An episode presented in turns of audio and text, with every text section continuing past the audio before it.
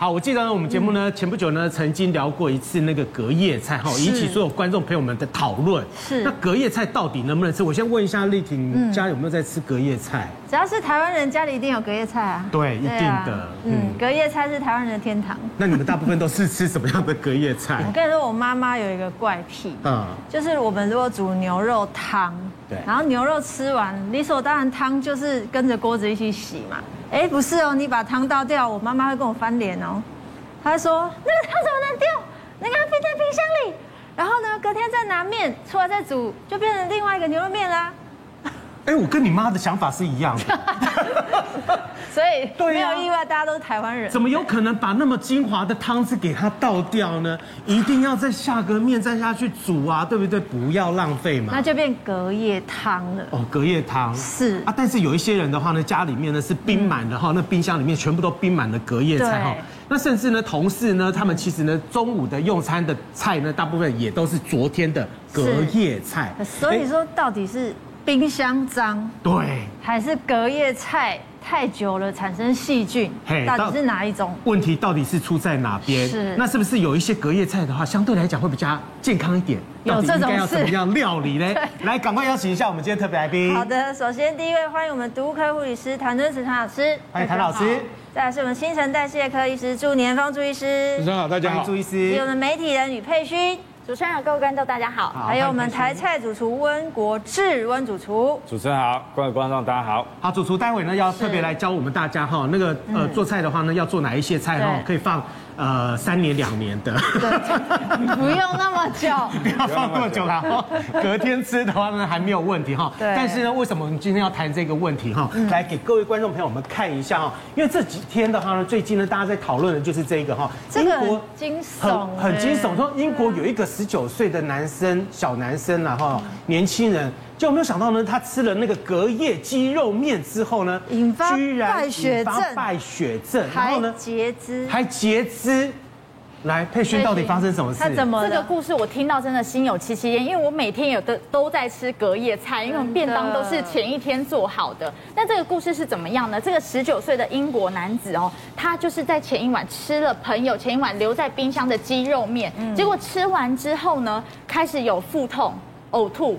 然后皮肤发紫的状况发生，紧急送医之后呢，发现这个医生诊断他是细菌性侵袭的感染所导致的败血症，而这败血症而导致他有肾脏衰竭跟血栓的情况发生，所以可以看到图片哈，他的下肢跟皮肤其实已经有发紫，然后甚至因为这样子呢严重缺血，所以最后他必须得要截肢跟截掉部分的手指才能保住他的性命。那不过呢，他这边有根据那个报道指出呢。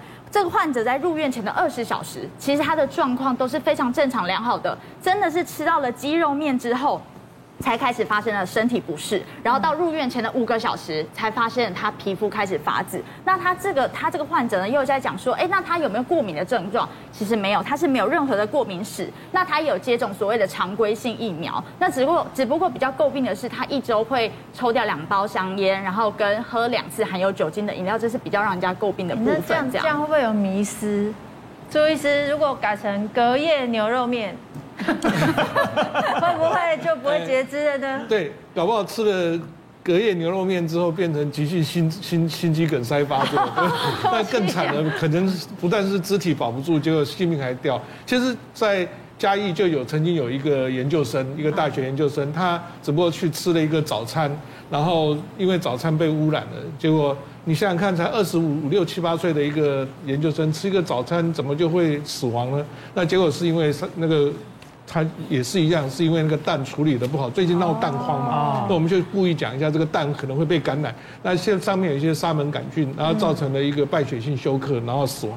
那当时呢，还有蛮多人也是同样的吃的那一家早餐，也是造成食物中毒。所以他们找找找，我终于找的找到了一个沙门杆菌。像刚刚这一位的十九岁，他是吃到了一个耐那个脑膜耐色氏菌的这个，那他一样。如果我们说隔夜鸡肉面。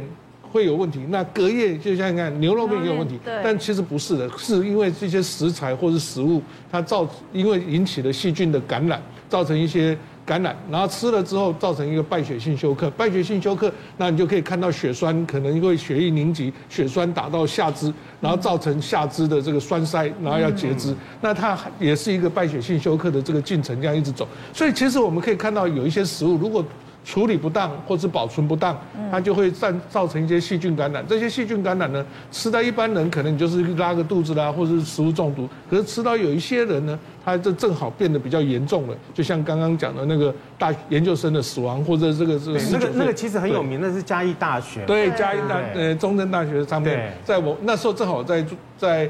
在我在在当卫生局之前发生的，那我那时候去的时候，哦，就是一直吵这个议题，说怎么吃了一个早餐就变成我们一般会吃那个那个事情很奇怪，就是说，呃，那个早餐店卖的早餐当时呢。好像我记得中毒的，好像五六十个人。对，他的人数不是只有单一，是五六十个人。集体。那后来去调查的，他们意料的是发现他在整个处理这个蛋的这个过程中，对，他们在煎蛋的时候，还有那个他稍微有点染污了，所以那个整个是其实是那一块。那我们又知道，我们其实早餐的时候煎蛋有时候不不一定会煎到全熟，要有时候有的人还想说，哎，蛋黄要有一点有一点那个蛋蛋黑清蛋蛋黄。那所以有时候是因为又煎的不是全熟，然后再加上又处理了一些问题，所以那个这个早餐店也被勒令停业，要从那个检讨，而且也也也有一些法律的纠纷。那所以我们其实看到，食物如果处理不好，造成细菌感染或是食物食物中毒，其实是在哪里都可以发生，在五星级的大饭店会也有，在路边摊的小吃店也会有，所以它并不一定是说，哎，一定会怎样，只是一般大家只是说哦拉拉拉肚子啦，肠胃炎呐。好，不不会造成性命的这个这个伤伤害损伤，那一定是有一些特殊的原因造成他的致死。那那朱医师他有没有一个问题，就是说它的量的问题？比如说，哎，我吃了这个呃隔夜鸡肉面，那鸡肉面的话呢，一小碗，呃，甚至你搞不好呢吃个早餐，早餐的话呢蛋搞不好也就只有一片，它可以到严重到说会。造成性命上面的这个一个危害吗？没错，这个就是一个蛮重重点的，因为细菌吃下去，你看不到细菌在哪里，你不知道细菌的量是多少。对。但是吃进去了之后，如果细菌正好在体内又生长滋生在繁繁繁衍的话，那就会造成一个败血性休克。要不然一般来讲，我们不会啊，不会说哦，整个整个血液血液培养也有，然后肠胃道粪便的培养都有。那他一定是说，哎，是不是自己也有一些身体的状况？那我们你看我们的肠胃道嘛，本来我们大肠那个肠胃道里面都有很多大肠杆菌啊，或者其他的细菌，但是它并不会造造成说，哎，马上治病。那一定是是不是正好也有一些身体的状况，或者是一些其他的因素，让这细菌量很多了，我们一定是感染。然后菌血症、败血性休克，然后最后再死亡，所以它有一定的过程。因为，那你你如果像我们的白血球，就像我们的阿兵哥一样，要赶快出来打仗，它可以御敌的。对。或者还有我们的免疫反应，它本来就是可以御敌的，但是它可能就是有一些缺陷，或者是没有办法御敌。因为隔夜菜感觉就是等于不好，可是谭老师有没有一些隔夜菜还行，或者是有一些隔夜菜绝对不能碰？呃，其实基本上没有说隔夜菜绝对不能吃的这种观念哈。为什么呢？因为其实跟你的保存、跟你的复热有关哈。嗯。但是，一般我觉得有一些东西，如果复热，其实是很难去，就是说，呃，去杀完全的复热的非常好的哈。嗯。第一个就是海鲜嘛哈，我们都知道这个海鲜哈，它很容易就是。高蛋白，所以它很容易腐坏。所以呢，这个海鲜要在复热的时候，而且如果说你加热的，它一直让它滚的话，这个口感就会变得很差。所以我们一般我们会建议海鲜类尽量就是单次吃完。那再来就是这个银耳、木耳这个东西，这个曾经发生过蛮多次的一些中毒案例在中国大陆哈。那为什么呢？因为这些东西你要泡的时候，它就会产生一些有毒物质，然后你可能这个容器也没干净，水也没干净，然后你泡的时间又太久，它本身就会产生一些这个细菌了，所以呢，如果说你是这些东西的话，其实你就是好好的泡的时候清洗干净，然后煮熟，其实是不大会的。那再来就是菇类，它也是一个比较营养的东西哈，但是菇类呢，它就是，呃，你要在在你的复热的情形下，就是一定要把它煮得很透。那一般我们在讲隔夜菜会致癌，其实大部分都在讲深绿色的蔬菜。为什么呢？因为过去我们施以粪肥，我们现在都施以氮肥，所以呢，我们的这个根据的研究，我们的红白萝卜、深绿色蔬菜、香椿、韭菜啊、芹菜这些会有比较高的这些硝酸盐哈。但是其实呢，大家也不要紧张啦，你这个很多香港或台北市政府都做过研究，你洗菜可以洗掉部分的硝酸盐，嗯，然后再来呢，重点就是你炒菜要加水。然后加了水之后呢，因为硝酸盐会溶于水，所以你把菜捞起来，水不要了，汤汁不要了，哈，不要再像那个古早阿嬷那样，就是菜炒炒加加汤起来浇饭。时代变了，卖个浇崩啊。嗯，那如果花椰菜吃一半吃不完放冰箱，其实隔天拿出来直接加热可以吗？呃，但是就是你的这个，其实哈是在你这个保存的方式啦，哈。像花椰菜的话，你如果说你今天炒了一盘花椰菜，如果你确定你家的人可能今天吃不完这个，我建议你就是先把不吃的那一份先拿起来冰，然后隔天呢，你就是把它加水再煮到沸腾，这样就会安全。哦，对。我，我这边补充一下好了，因为我们的冰箱啊。这不是说都负二十度、负八十度，那大概都是只有下层的冰箱大概只有五度，那甚至你还会有一些生的菜放在那边，所以很容易就是说，哎，你煮熟的菜之后，除了刚刚讲的这个因素，那我们其实比较怕细菌的感染。对不对？那你生菜熟菜放在一起就出来了，就出问题了。或者是你那个菜，大家可以看我们的生鱼片，如果放放到冰箱里，那那一定是很危险的一件事情，因为它本来就没有处理好。那还有一些菜，你可以看像鸡骨头，鸡血还在那边流来流去，或者是骨头的这些血都还在，表示它并不是 well done，不是很做的很好的。那下层的是五度的，然后上层的是负五度，那这时候很容易就造成一些熟食跟生食的混在一起。像我们在学校做实验的时候，可能都是负二十度、负四十度、负八十度的冰箱，那个细菌可能就比较不容易滋生，而且食物也比较不会变性，所以你摆进去了之后比较不会有一些反应出来。但是因为我们的冰箱，大家都知道，没有一个一个人的冰箱经得起内务检查，一打开都是塞满了东西，塞满了生食、熟食、罐头什么，搞不好隔壁那个罐头都已经发霉，钱都已经长菌了，对不对？很多东西都这样。那所以其实冰箱。只是一个暂时性让你储存食物的东西，不要把什么东西都一直往冰箱里面放进去，这样这样很容易出问题。老人家好爱把冰箱当藏宝藏室，对，那个一定要把它塞满啊！你没有塞满的话，你没有安全感哎。怎么会？真的，我不骗你。没塞满会很像独居老人？会会觉得说糟糕了，如果明天怎么样的话，我们没有东西好吃。对。所以，即便是你家楼下你是便利商店或者是超市，你一样冰箱里面会塞塞得满满的。不相信？你问佩勋，佩勋的话，职业妇女的话就是这样。家里有几个冰箱？我家里有两个冰箱，但是我得先说一下我妈妈的冰箱。这是我妈妈的冰箱，那这个是她的冷冻，这个是冷藏。我妈妈本来的冰箱是三百公升的，然后她嫌不够，然后冰箱总是塞满，所以她就后来我们就帮她换一个六百公升的，结果呢一样。塞满满，所以 就是他说那个冰箱是主妇的财库，一定要满，家里才会财运亨通，讲这是他的说法。然后呢，这边呢，我有发现一个问题，就是它冷冻柜是这样，那我妈妈长期都会用塑胶袋，然后绑一个红绳，这样去保存食物。然后呢，我们每次打开冰箱的时候要小心哦，因为要先闪一边。然后怕东西掉下来这样子，然后他拿东西呢，也是会从外面的开始先拿拿拿，拿到里面他最宝贝的那一袋之后拿出来，再把其他东西往里面再放回去。那这样子其实应该就会有温差上温差上的危险。对，这是我第一个疑虑。那这还可以看到，就是我妈妈她呃，她还有一个观念是，她觉得真空包就不会坏，所以。这对我妈妈也是这样子觉得。对，真空包不会坏，所以像这个是我过年那时候买回家的年糕，然后到昨天还冰在冰箱。然后另外还有一个是它。吃不完的东西，它就会盘子装着，然后保鲜膜一封就冰到冰箱里面。对对，所以我也很想知道说这样到底是正确的吗？哎，那个佩君，我看一下你你们家的冰箱，其实你们家的冰箱算是很干净整齐的了。算干，只是东西比较多。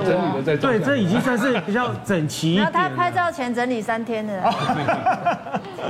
所以你里面的话，我看一下你们的食物的话呢，其实有很多的是冷冻食物，对不对？对。然后还有吗？那个是水。还有罐头食物。对，像那些玉米罐那些，你会不会也会不会买啊？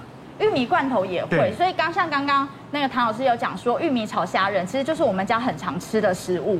像玉米炒虾，因为玉米罐头你一开它就会很多，然后小朋友很喜欢吃，所以你一炒一定都是隔天便当菜，一定会有这一道。所以其实我也很担心说，那这样子我到底要怎么样吃才好？然后银耳莲子汤也是我很常煮的，那煮呢就常常会煮一锅。就冰在冰箱，然后想吃的时候就舀一一一碗，然后拿来加热。那这样是可以的吗？其实我也很想知道。嗯，对，玉米玉米的玉米的问题会不会？我们很常用玉米罐头。呃，其实用玉米罐头没什么关系，但是重点在于哪里呢？你打开玉米罐头之后，你其实把你要的那一份拿出来，剩下的这一份，我建议你要倒到你的保鲜盒，然后呢再放到冰箱，哦绝对不要就是罐头打开，然后呢就是呃就是盖回来，就直接放在那个。冰箱保存，这样很容易就是，呃，其实这个也是因为这个罐头的保存的关系。那很多人有一个错误的观念，认为说罐头的东西它防腐剂很多，其实罐头没有防腐剂，它是靠彻底灭菌。所以你一打开的时候，它跟空气接触就会有细菌了。那是所有的罐头都这样？对对，所以打开罐头之后，其实大家不要觉得说，哎，它不会坏，因为我们在临床上遇到很多，像那个阿嬷打开一个罐头，早上吃、中午吃、晚上吃，就放在桌上，对，那个就很容易食物中毒，所以一定要记得，就是说你打开罐头之后，把那个我都会建议你把那个固体夹起来，液体不要。为什么呢？因为液体的油盐糖就很多，然后你就是固体的拿出来，然后呢没吃完一定要放在冰箱保存。但是哦，冰箱绝对不能放超过七成，因为你放过七成之后，它的循环会很差，所以东西其实会很容易坏掉。所以呢，其实东西真的不要放在冰箱，因为冰箱没有杀菌功能。对，它只是减缓细菌生长。可是谭老师有很多的那些罐头的话，它基本上本来就是腌制类，本来就是酱菜类啊。那酱菜类的话，它本来就一直腌在那边。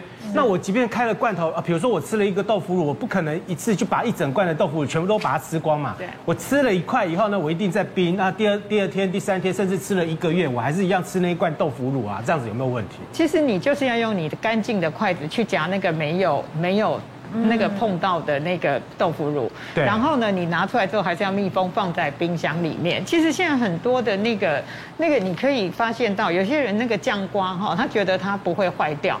但是呢，那种玻璃罐的，你放个一段时间，哎，它放在冰箱里面一样会长霉哦。它会发霉。对，一样都会啊，其实都会可怕的。而且长起来是因为我们那个罐头会一会拿进，一会拿出，你不会说挑了一个之后马上就把它冰起来，不会，你就会摆在餐桌上。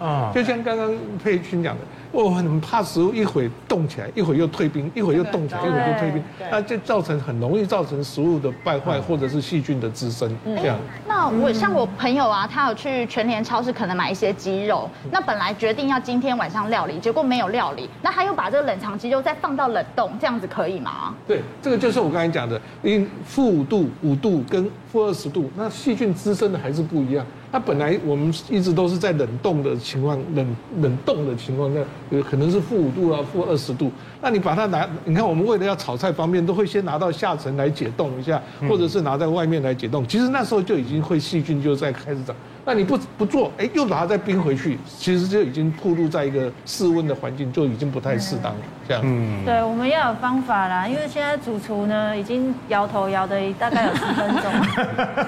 温主厨，请问一下，隔夜菜到底要怎么样料理？会比较好吃，也不会有细菌的危机呢。我们一般隔夜菜哈，如果说要料理到隔天要好吃的哈，要选择材质不会变软化的那一种哈，比如说像毛豆啊、根茎类这种，哦，它的这个组织比较 Q 弹，口感比较好的，好，它比较耐煮的这样子。那像绿色蔬菜啊这种，它这个质地比较柔软的，很容易就这个呃这个败坏掉这样子。对。可是像炒饭不就是这样隔夜饭？哎，炒饭应该是说，刚才这些专家都有讲哈，就是你隔夜拿出来要吃之前，要彻底复热，好，复热过后之后，它的这个细菌哈，又又达到我们第一次烹调过程那一百度灭菌之后呢，你吃起来也比较安心一点。哦，所以在复热的方式，一一般我们做隔夜饭的话，如果是要炒饭，是把它呃封起来之后冰冷冻。对。冰冷冻之后呢，它在冷冻的过程里面，冰晶结晶之后，水分挥发，好就可以做那个变成粒粒分明的那个状态。好，我们请那个主厨出出来帮我们示范一下毛豆要怎么样做。毛豆鸡丁，听起来就很好吃。来这边有毛豆，对，啊，腌过的鸡丁，鸡丁，对，然后呢还有红萝卜、红萝卜、蒜末、蒜末、蒟蒻米。好，那我们现在先把这个呃蒜头炒香一下，是爆香一下。好之后呢，我们把这个呃鸡胸肉的部分哈，因为我们这个鸡胸肉稍微让它变比较嫩一点哈，所以我们稍微腌过一下，好，腌过一下。然后呢，我们用这个油去把它呃拌开来啊。如果是呃我们鸡胸肉要让它吃比较柔软的口感，所以烹调时间不能太久。好，但如果你隔夜。呃，到隔夜要食用的时候呢，不管是用微波或是电锅蒸热，好像我们的鸡肉还有这个毛豆颜色都不太会变色。嗯、那谭老师，我也想问一下哦，像在疫情的时候买不到菜，然后那个时候我们就会特别买了新鲜的，比如说青花菜回来，然后杀青冰冷冻。那像这样的情况下，到底我们蔬菜买回来是？吃新鲜的，不要做任何处理，冰在冰箱呢？还是说我要真的让杀青冰冷冻，这样保存的时间可以比较长？其实这两个方法都可以哎。像在疫情的时候，但很多人会先处理一些食材，我觉得这是很好的。像很多小家庭一条萝卜吃不完，你回来先把它蒸过，然后每次拿一点出来，其实这也是对职业妇女很方便，因为你可以不用煮那么久。所以我觉得这两者都可以，只要能够保存食物不要坏掉就好。所以食物可以先回来，呃，先去处理一下这样子，然后也可以先处理一下。好，那主厨的话呢，刚刚已经加进去红萝卜了，香味已经出来了。对，红萝卜下来之后，我们的毛豆，毛豆，对。那鸡肉现在在这边大概五分熟，好，所以就是哇，这放下去就好漂亮。对，好。然后我们的这个蒟蒻米也跟着下。哦，一起。好，那我们这边加点调料，调料很简单哈，一点盐。盐巴一些些，对，还有胡椒粉，这样就可以。好，再加个胡椒粉，是。好，基础调味这样就可以了。好，嗯，好，好，这样子，我们时间这样子也熟了。好，那我们就直接来盛盘。嗯，嗯，嗯，好。哇，这样子已经好了，这样就好了。哎，这很方便呢。这大概炒下来的话，我们从那个开始热锅子开始。这个这个很适合带便当。带便当，对，带便当，带便当。你现在吃吃不完，隔天带便当。那这个唐老师他们都是就是带便，因为疫情关系，我们都要通常是炒多一点。然后你你一般还没吃之前，这个就要先挖起来带便当的。对，嗯，好啊，你这个大家使用过的这个，就是可能有一些污染还是什么，就尽量再把它使用完毕。